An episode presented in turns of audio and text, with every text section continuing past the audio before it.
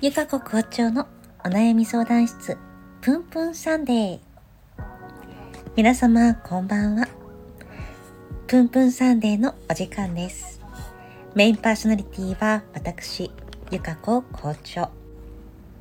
はいということでついに始めちゃいました。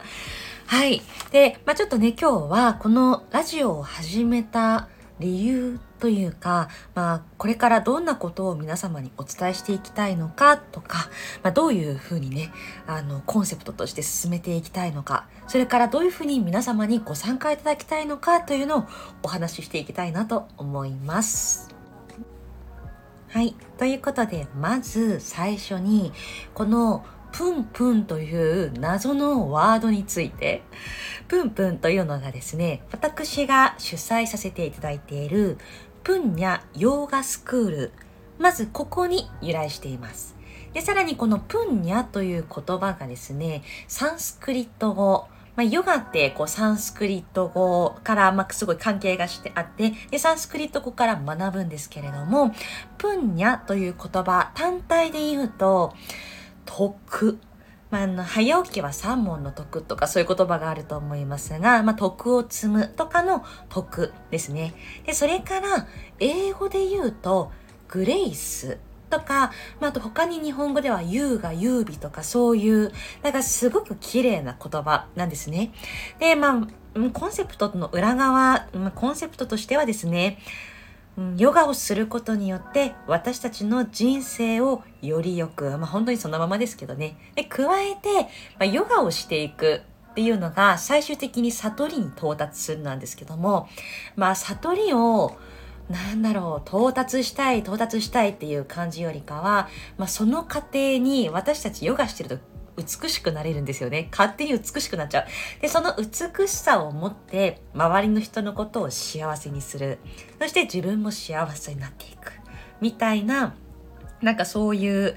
美とヨガをつなげているのも実はあったりします。で、え、プンプンって、え、何々？ってなるんですけども、なんかプンニャってすごいん可愛い言葉だなと個人的に、このプンニャって言葉を学んだ瞬間に思って、でも絶対にこれからやっていくヨガの企画っていうのはプンニャって名前を付けようってその瞬間にハッて思ったんですね。で、その先になんかプンプンというのはなんかこう可愛いようですごい怒ってる音でもありますよね。で、まあですね、やっとね、本題ですね。皆様の日常におけるプンプンああ、腹が立つとか、ああ、ムカつく。まあね、今時の言葉で言うとね、ムカつくとかそういう言葉ってあると思いますが、まあ私たちって一日の中で必ずこの怒りの感情って一回、最低一回は経験してるって言われますけれども、そこに結構私たちってフォーカスしがち。まあ、ここね、来てくださってる方はね、穏やかな方が多いので、そんなにプンプンとかしてないかもしれないんですけども、そのプンプンを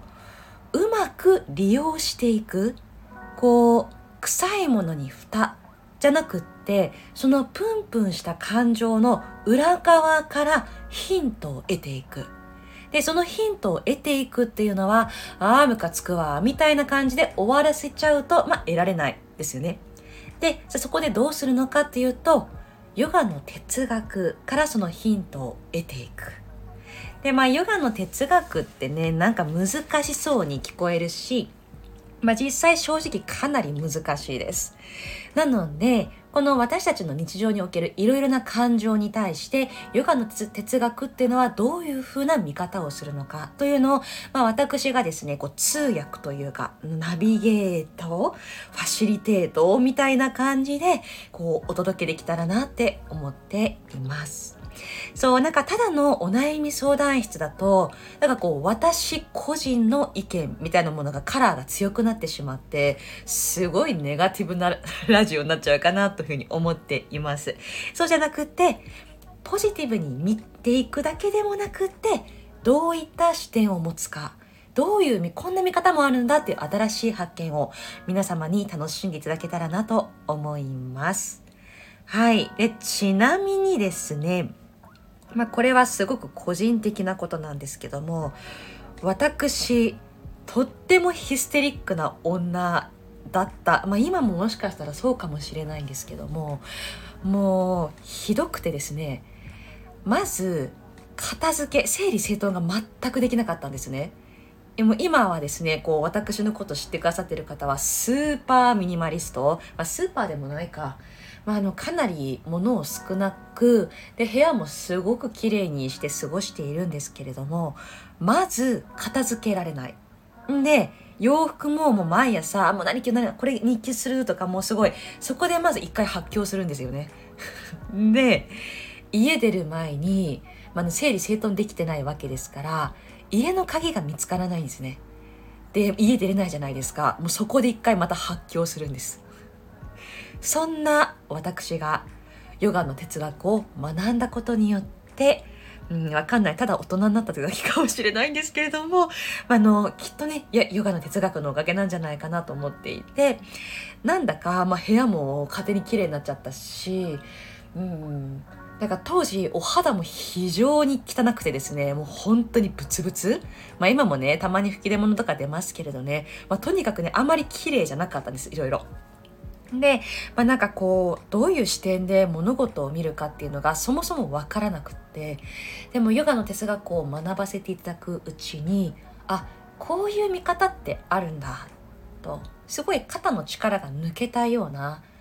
で、まあ、気が付いたらそこから人間関係もまあ、まあ、の私独身なんですけれどね、えー、のまあすごくねいい感じになってきて、まあ、今ちょっといい感じかどうかっていうのはちょっとわからないんですけれども、うん、ということであの皆様の生活の中にもこのヨガの哲学っていうのが必ず役に立つってことを確信しております。で、まあ、このヨガの哲学を学ぶことによってすごいピースフルなマインドになれる。で、これを皆様がさらに実践、まあもうすでに実践されてるかもしれないけども、されて、周りの人のことたちも、周りの人のことたちも、なんかもう日本語が変ですね。も、こう幸せにしていくみたいな、こう幸せの輪を作っていくみたいなことができたらな、なんてふうに思って、このラジオ番組始めたいと思っております。もうこのラジオ番組は本当に何だろう非営利目的です。なんかこれでなんか収益得ようとか全く思ってなくってなんかこれでお客さん増えたらいいなとかそういうことも一切思ってないです。なんかうん趣味？本当になんかやりたいことの一つ。でなんかライフワークになったらいいなとあちょっとねあアレックサ喋り始めちゃった。どうしよう。カットするか。はい。ということで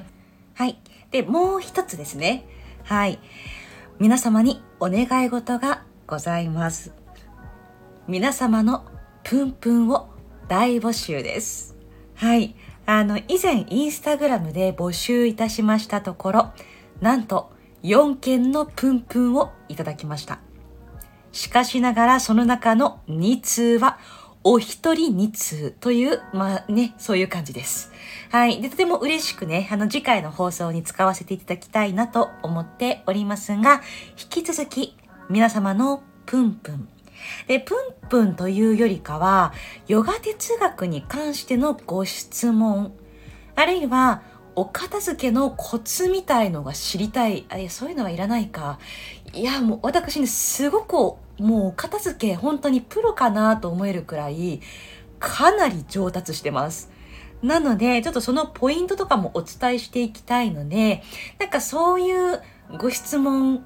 なんか自ら喋るとちょっとね、なんかね。はい。ということで皆様のご質問とリクエストお待ちしております。うね、このラジオは皆様のリクエスト、あの、メッセージがないと、まずね、放送できません。一人では生きていけないということをね、改めてひしひしと感じております。はい。ということでね、まあ、ジョークはこの辺までにして。はい。最後まで今日お聞きいただき本当にありがとうございます。途中ね、ちょっとアレクサ喋っちゃったり、なんかとっても早口になってるんじゃないかなと心配もありますが、また来週皆様にお越しいただけることを願って。